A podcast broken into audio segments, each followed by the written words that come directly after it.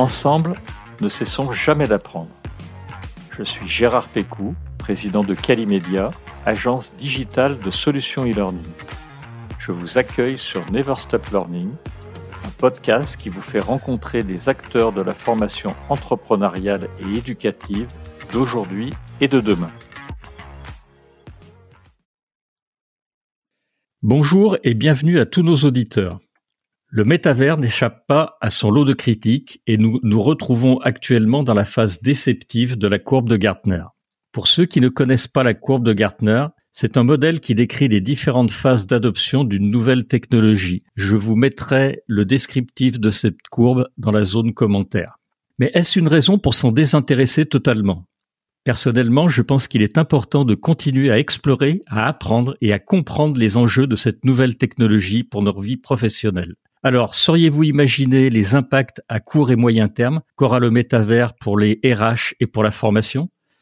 Pour répondre à cette question, j'ai le plaisir de recevoir Jérémy Lamry, un entrepreneur et chercheur français spécialisé dans la valorisation du capital humain. Il est notamment à l'origine de Monkey le Lab RH et Tomorrow Theory. Parmi d'autres prouesses dans son parcours professionnel, il a écrit l'ouvrage Métavers et RH, comment le Web 3 repense le futur du travail et des organisations disponibles aux éditions EMS. Bonjour Jérémy. Bonjour Gérard. Alors tu as un parcours professionnel euh, vraiment très riche et brillant également. Est-ce que tu peux nous en parler un tout petit peu? Merci. C'est toujours euh, particulier de devoir raconter sa vie comme ça. C'est vrai. Tout d'abord, je suis, euh, je suis ravi d'intervenir aujourd'hui euh, dans cette, je crois, 52e édition du podcast. C'est ça. Donc, donc waouh déjà. Ça aussi, c'est un très beau parcours. c'est gentil. De mon côté, en fait, c'est ce qu'un RH appellerait un parcours atypique, voire illisible. J'ai commencé comme ingénieur, ingénieur en physique avec un, gros gros attrait pour euh, pour la physique quantique. Mais j'ai jamais travaillé euh, jamais travaillé sur le sujet. J'ai j'ai travaillé dans la performance industrielle, dans l'agroalimentaire, dans le BTP, puis après euh, j'ai repris des études encore euh, pour me spécialiser sur tout ce qui est stratégie développement durable. J'ai travaillé en finance, j'ai travaillé en conseil, puis j'ai monté mes boîtes euh, à partir de 2012. Donc ça fait une grosse dizaine d'années que je me suis lancé dans le monde de la tech RH pour essayer de comprendre ce qui fait que on est performant individuellement, collectivement et surtout de le mettre en place. D'accord. Et en ce moment, il y a du travail avec toutes les technologies qui arrivent. Exactement. Alors, dans l'épisode 35 du podcast, nous avons déjà beaucoup parlé du concept de métavers afin de le définir déjà et de mieux le comprendre. Pour celles qui le découvrent pour la première fois, est-ce que tu pourrais nous expliquer concrètement pour toi, qu'est-ce que le métavers? Puisqu'il y a un nombre de définitions qui sont euh, relativement importantes, où tout le monde n'est pas d'accord. Pour toi, c'est quoi le, le métavers? Alors déjà, je ferai la différence entre trois types de définitions. Les définitions qu'on va retrouver dans la recherche académique, où là on est sur euh, des définitions extrêmement cadrées, on en trouve à peu près euh, aujourd'hui une petite centaine de définitions qu'on peut considérer sérieuses dans la ah littérature. Après, il y a la définition des praticiens, c'est-à-dire ceux qui travaillent vraiment sur le sujet et qui sont plus euh, à essayer d'avancer et de décrire que de vendre. Et après, les marketeurs. Et malheureusement, aujourd'hui sur le marché, on entend plus souvent les définitions des marketeurs que les autres. C'est vrai quand on écoute en fait euh, les marketeurs expliquer le métavers, on a l'impression bah, que c'est de la réalité virtuelle et puis voilà. C'est ça. Donc mmh. euh, aujourd'hui, en 2023, le métavers est très très en retard sur le marketing du métavers. Ça, c'est vraiment ce qu'on peut dire. Ce fameux métavers, en fait, il faut comprendre que c'est beaucoup plus que juste de la réalité virtuelle. C'est un environnement immersif déjà, dans lequel on va pouvoir avoir des interactions avec euh, d'autres individus puisqu'on est représenté sous forme d'un avatar. Mais ces interactions, on peut aussi on va aussi les avoir avec euh, des objets ou d'autres types d'actions. Et donc, ça veut dire en fait que ces objets ou ces actions, ils doivent avoir leur identité propre.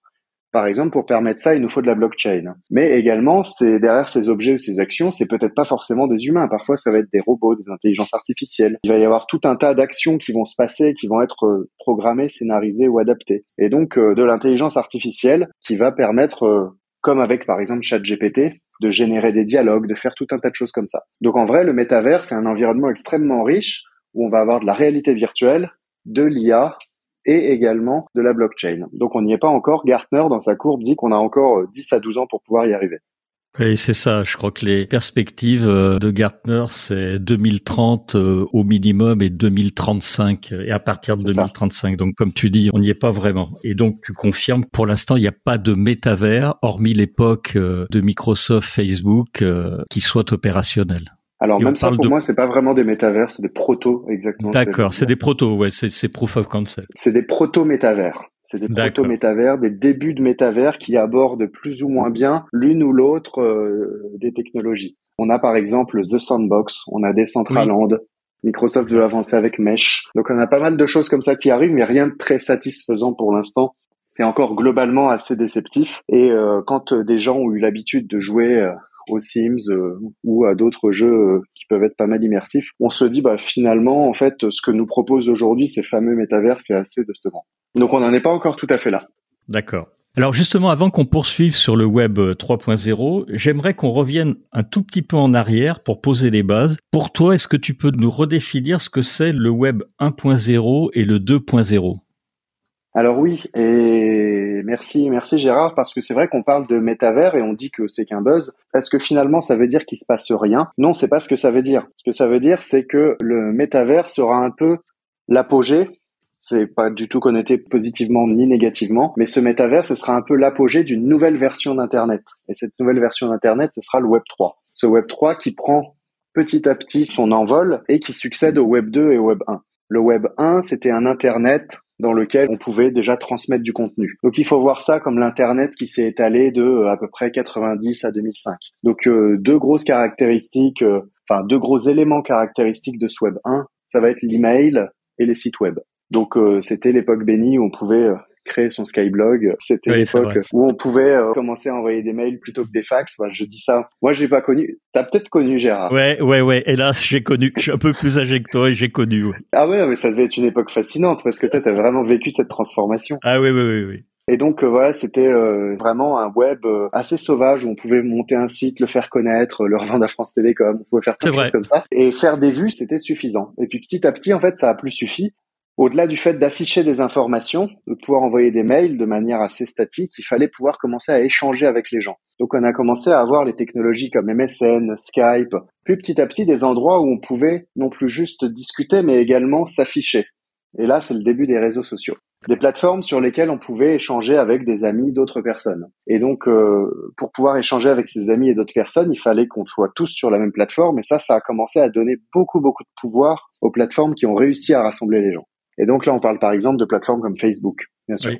Et donc, euh, c'est un Internet qui a commencé à se centraliser fortement, où euh, finalement, bah, si on voulait être connu grâce à Internet, bah, il fallait répondre aux règles de Facebook, aux règles de Google de référencement. Et donc, un Internet extrêmement centralisé, un Internet où finalement la valeur était captée euh, par ces géants-là, plus question de vendre son site à France Télécom. Là, euh, on passe par ces sites-là pour créer du contenu et euh, selon leurs règles, ils décident de nous rétribuer ou non un petit peu de valeur sur les contenus qu'on génère et l'engagement que ça crée.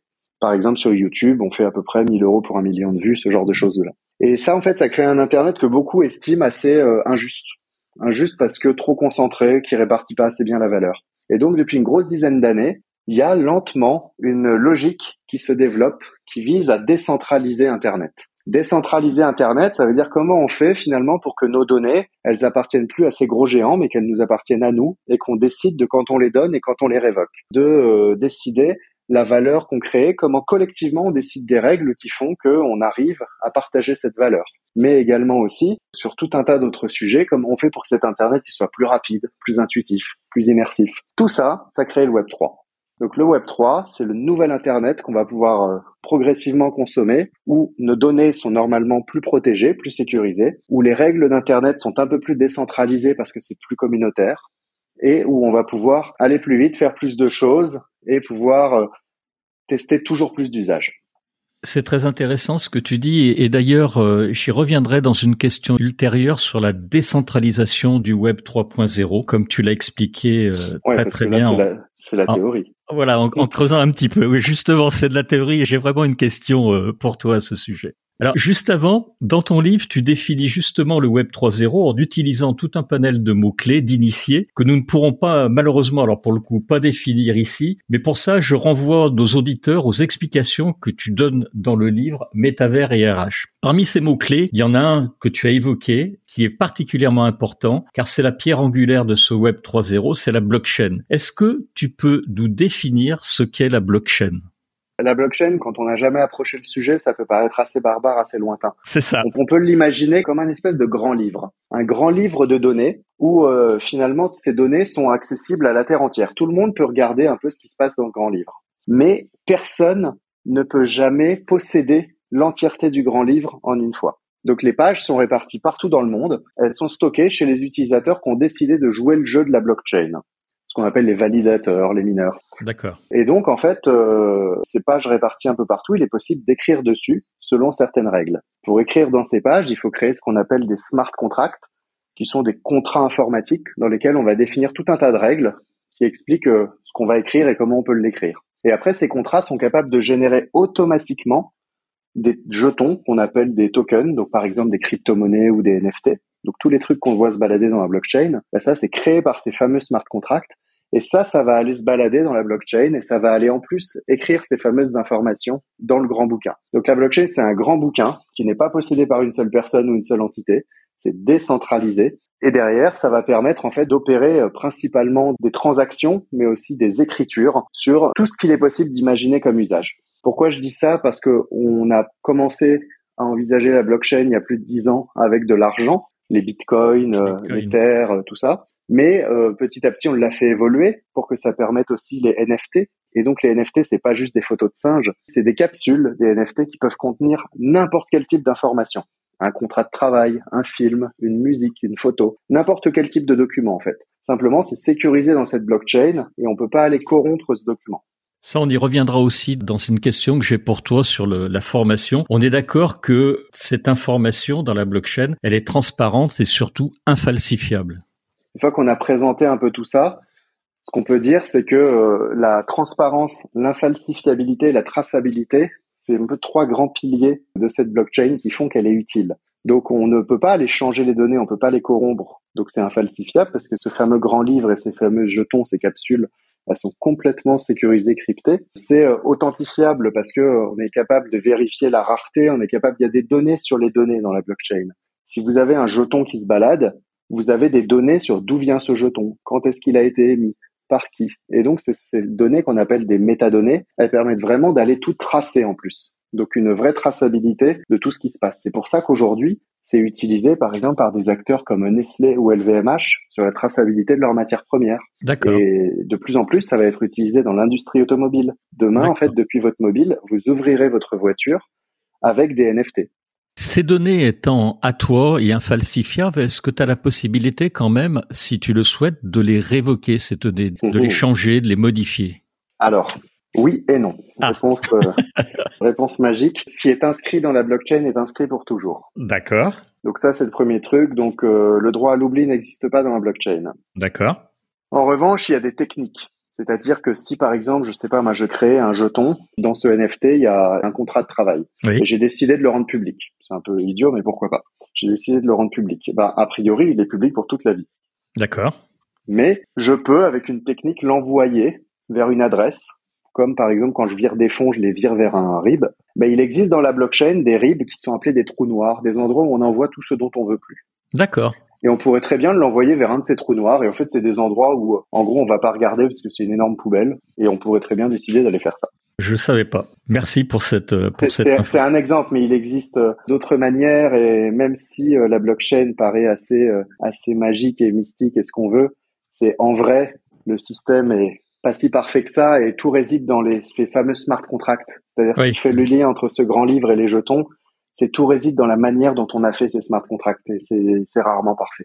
Alors, on est d'accord, Jérémy, pour synthétiser, pour qu'un métavers soit performant, il faut trois choses a priori dont tu as parlé euh, auparavant. Une techno d'intelligence artificielle qui va assurer a priori la fluidité, une meilleure fluidité, une techno blockchain, tu viens de nous en parler, et puis une techno VR, alors qui n'est, comme tu l'as dit très bien, qu'un des aspects du métavers. C'est un bon résumé? Euh, Oui, alors c'est un résumé qui est intéressant. Il faut quand même prendre en compte que pour qu'un métavers existe, il faudra bien plus que ça, sinon on l'aurait déjà fait, bien évidemment. Bien sûr. Donc, euh, on a travaillé l'an dernier avec euh, avec mon équipe sur justement ce qu'il faudrait pour que le métavers puisse exister. Et là, on parle d'un métavers souhaitable. Hein. On parle pas d'un truc cracra à la Ready Player One. On a listé 15 principes en tout. Oui, j'ai vu. C'est très très bien décrit dans ton livre.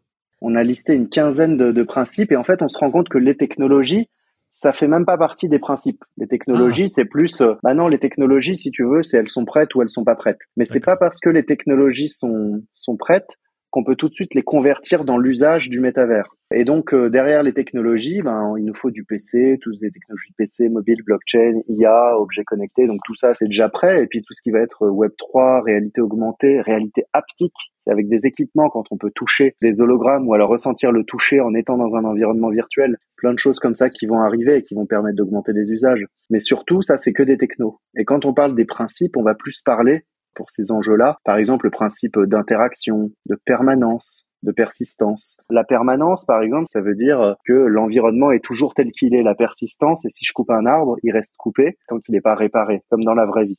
Et ça, par exemple, c'est la blockchain qui permet de faire ça en faisant en sorte que cet arbre, ce soit pas juste quelques bouts de pixels qui font partie de l'environnement, mais c'est un objet à part entière qui a sa propre vie et sa propre histoire. Et même si l'environnement autour disparaît, cet objet continue à exister sur Internet.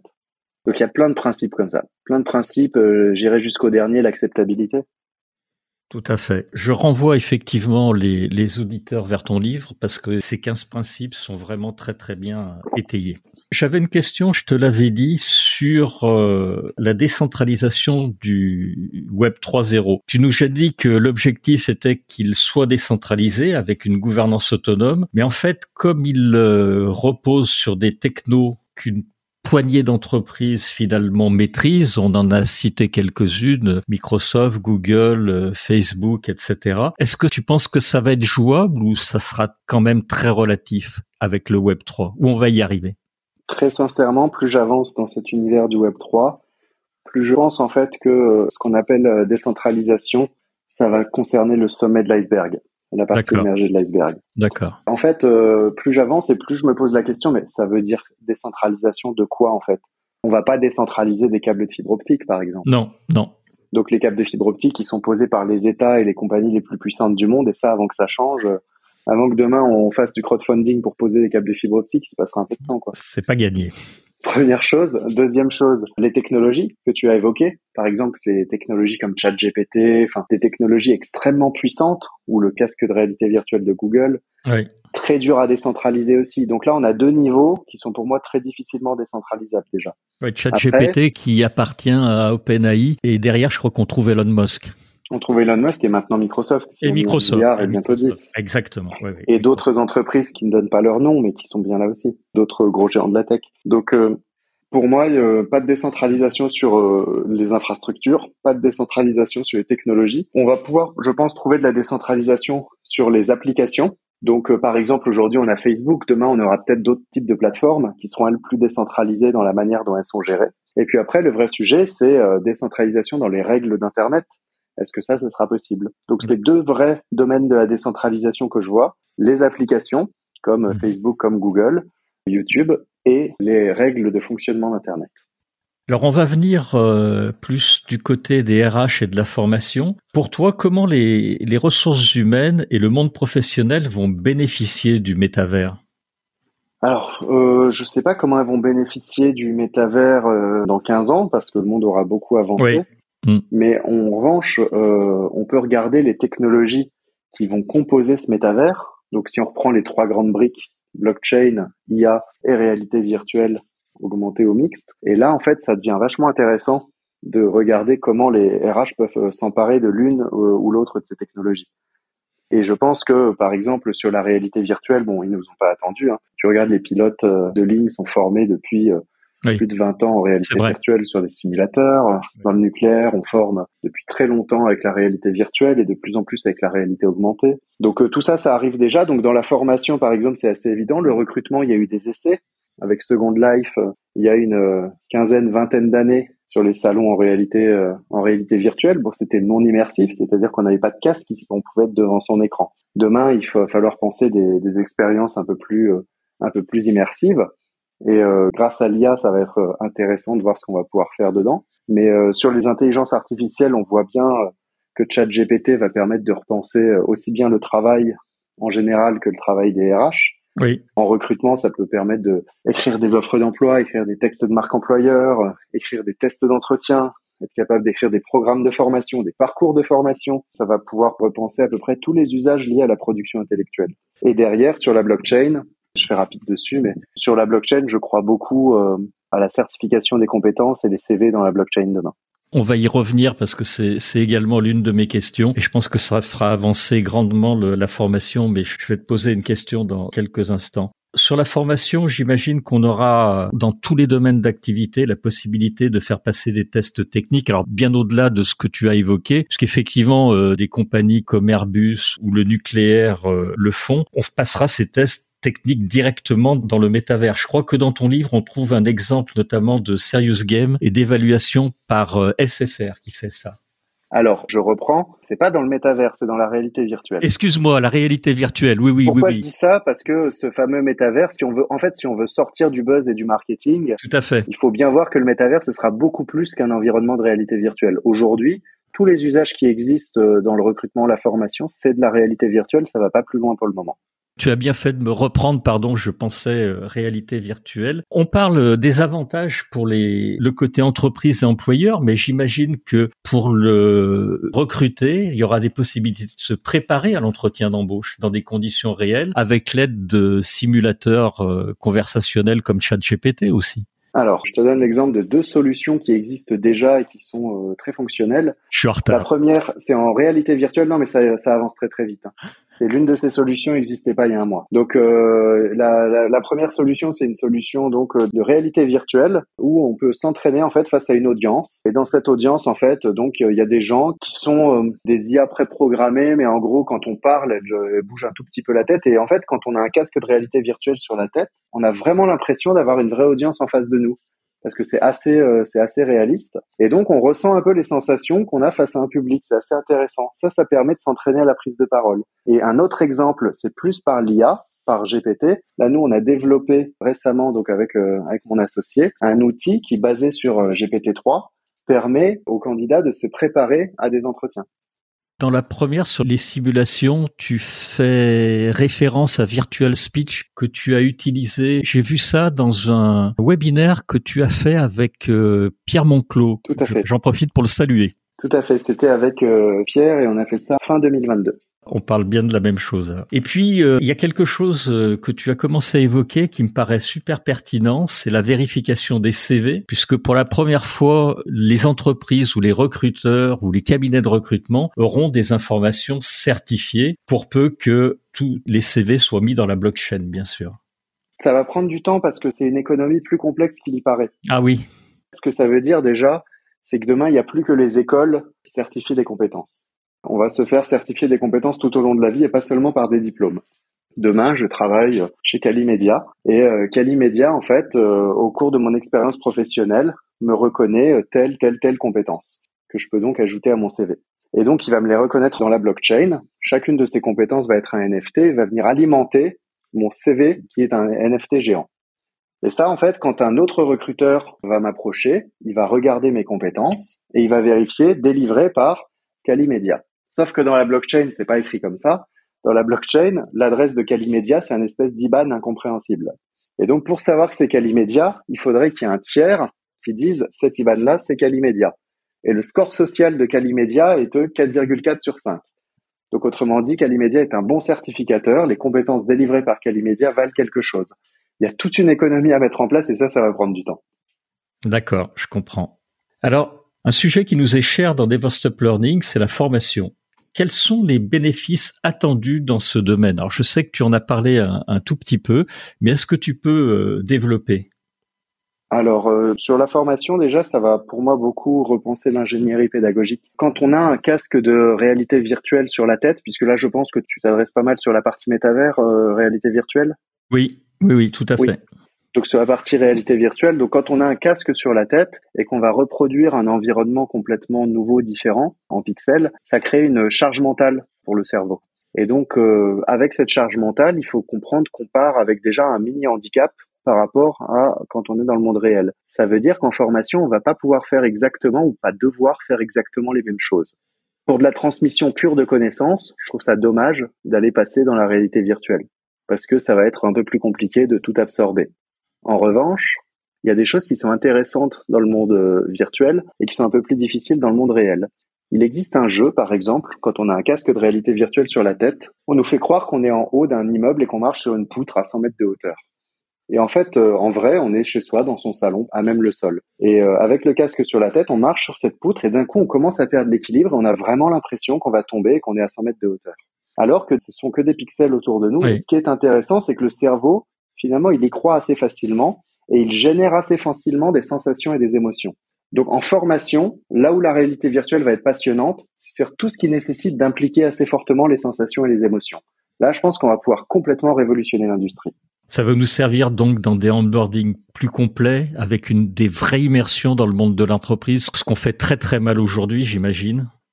Sur des choses plus euh, informationnelles, transactionnelles, ça peut servir aussi pour gagner du temps, mais pour moi, c'est pas là qu'il faut attendre la révolution. Hein. Ça va permettre de, de combler un truc qui va très bien fait aujourd'hui et de gagner quelques points de productivité.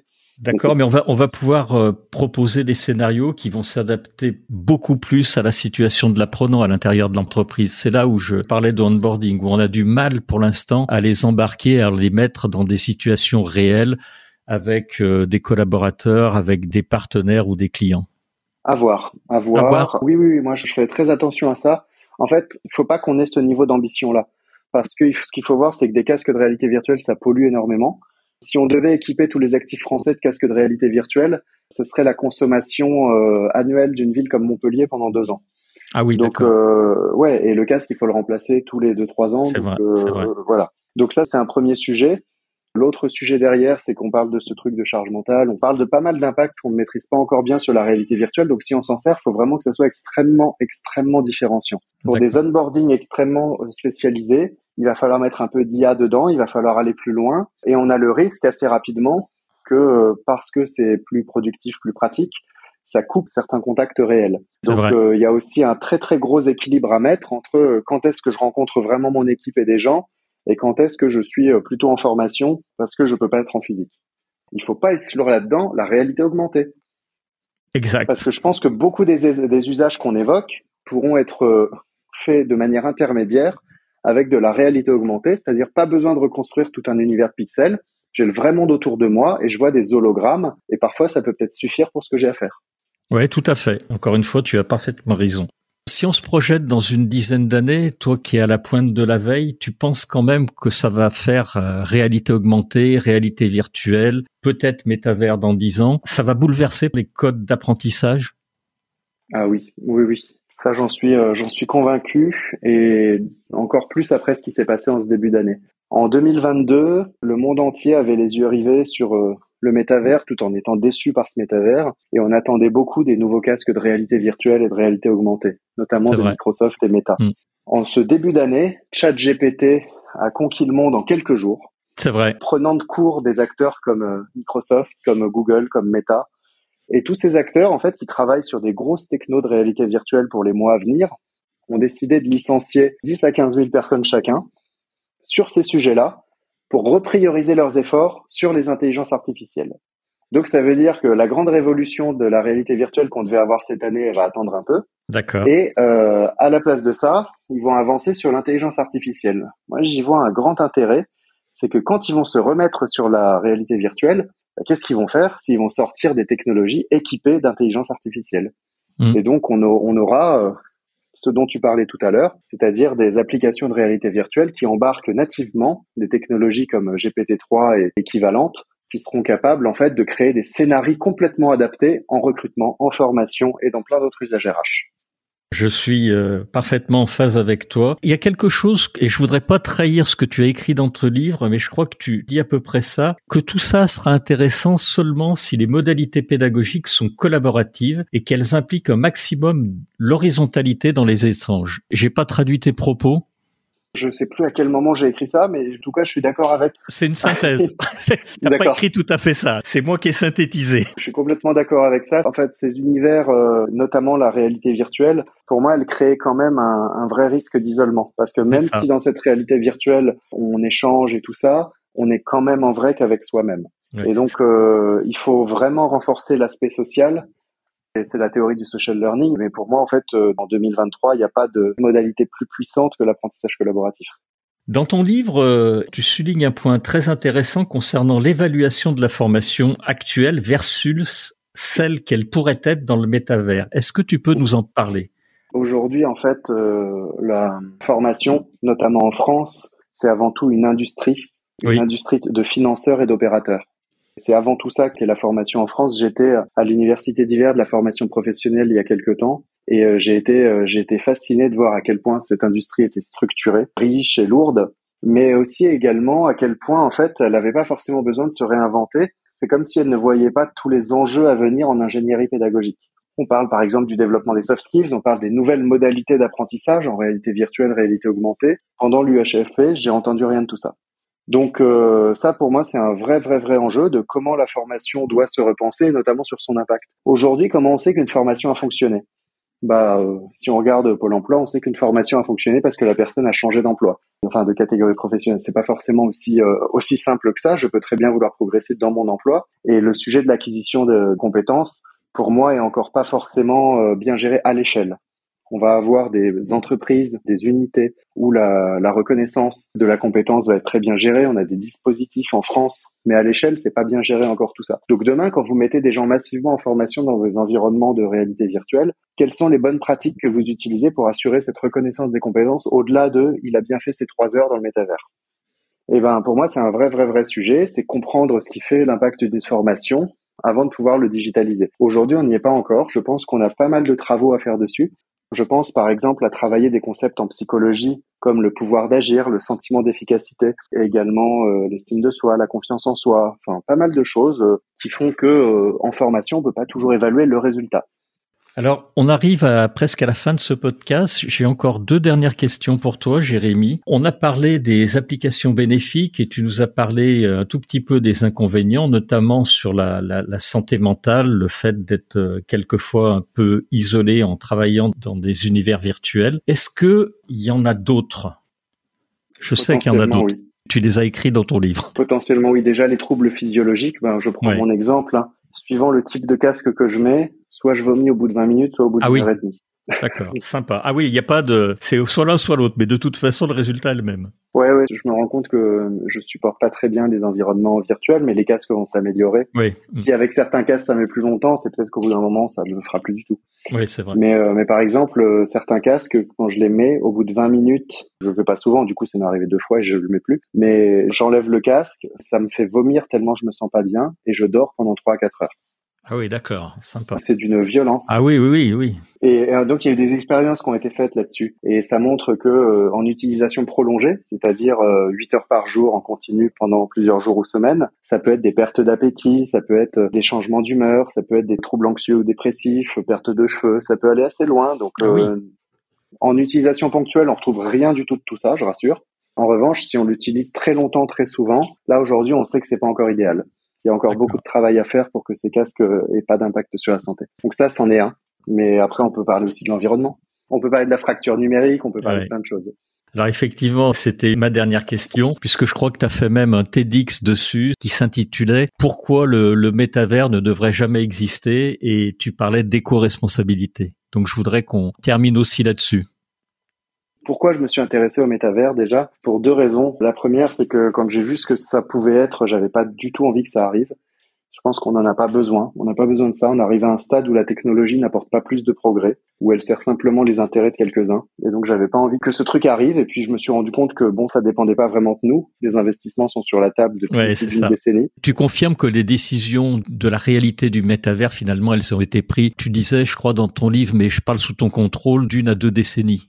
Ouais, ouais, ouais. En fait, c'est un jeu d'échecs. Toutes les pièces qui vont permettre le métavers sont en route depuis, euh, depuis plusieurs décennies. Et donc le métavers est une conséquence euh, logique de tout ça. Tout ce qu'on peut faire, en fait, c'est s'engager maintenant, et pas une fois que le truc sera là, pas attendre que ce soit là, pour en faire quelque chose de plus désirable et souhaitable. D'accord. Ça, c'est sur le volet environnemental, donc réduire l'impact et faire en sorte que ce soit quelque chose de vertueux. Sur le volet social, comment on réduit la fracture, comment on réduit les risques de santé mentale, d'isolement. Et sur le volet économique, c'est-à-dire comment on fait en sorte que les gens ne fuient pas et n'investissent pas tout leur patrimoine et toutes leurs économies dans cet environnement virtuel au détriment du monde réel. L'an dernier, dans des environnements de réalité virtuelle, on a des Américains qui ont hypothéqué leur maison pour pouvoir acheter des terrains dans des environnements virtuels. Ils ont hypothéqué leur maison réelle. C'est fou. Oui. Le problème, c'est que quand les gens sont mal quelque part, ils vont avoir tendance à penser que l'herbe est plus verte ailleurs, à chercher de nouveaux espoirs, et c'est ce qui risque d'arriver avec le métavers, c'est-à-dire un monde où on fuira parce qu'on sera pas assez bien dans le vrai monde. C'est pour ça que je m'intéresse au métavers, parce que je pense qu'on peut faire quelque chose de mieux que ça y compris sur l'éco-responsabilité. Exactement. Bah oui, si demain le métavers on l'utilise pour mettre en place de l'intelligence collective et résoudre les grands enjeux, notamment environnementaux, alors il sera utile.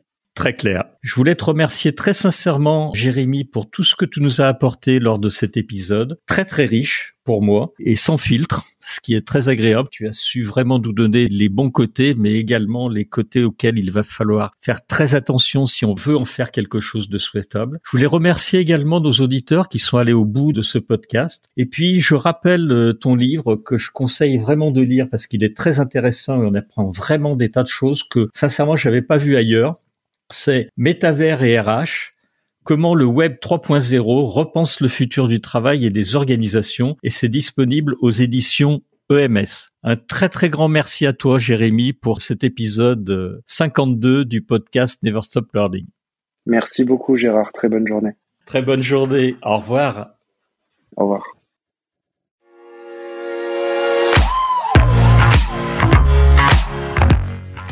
Vous êtes arrivé à la fin de cet épisode. Je vous remercie pour votre écoute attentive. Si l'épisode vous a plu, partagez-le auprès de votre entourage et donnez-lui une bonne note suivie d'un commentaire sympathique pour nous aider à grimper dans les classements.